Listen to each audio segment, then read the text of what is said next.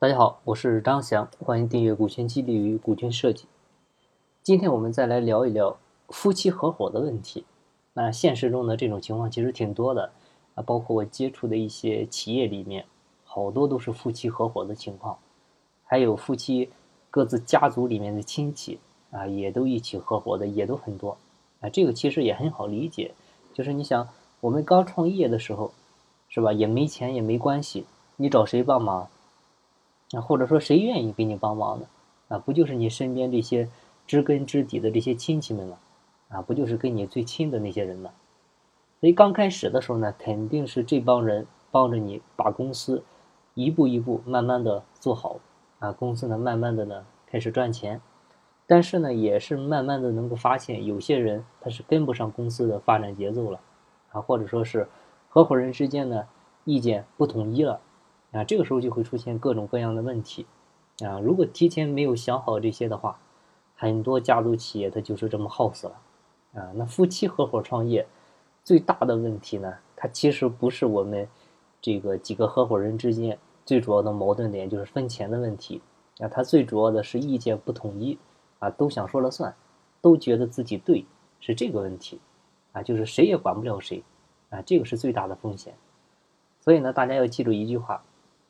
叫大公司容不下夫妻情，啊，如果两个人都很强势，这个合伙它是没法合的，啊，最好的方式呢是强弱合作，强弱合伙，啊，你比如说华为，它是任正非和孙亚芳，海尔呢是张瑞敏和杨绵绵，那搜狐中国是潘石屹和张欣，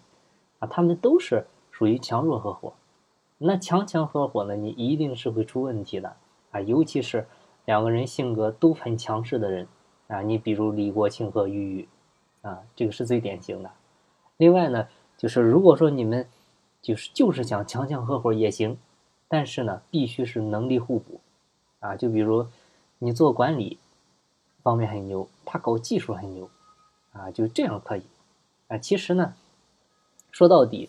夫妻呢，他是最天然的一个合伙人，啊，因为婚姻法，所以呢，他又是天然的利益共同体。但是呢，这个也是最容易乱套的合伙人，因为很多时候会把公司的事儿带到家里，或者呢把家里的事情呢，把家里的一些情绪呢，你带到公司来，啊，这样就乱套了，啊，但是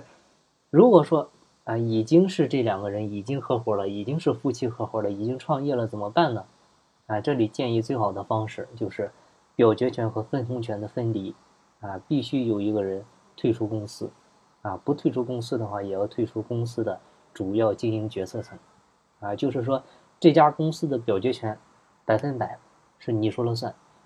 但是分红权呢，百分百是你老婆的，啊，你做决策，但是挣的钱呢归你老婆，啊，这个时候女人就很开心，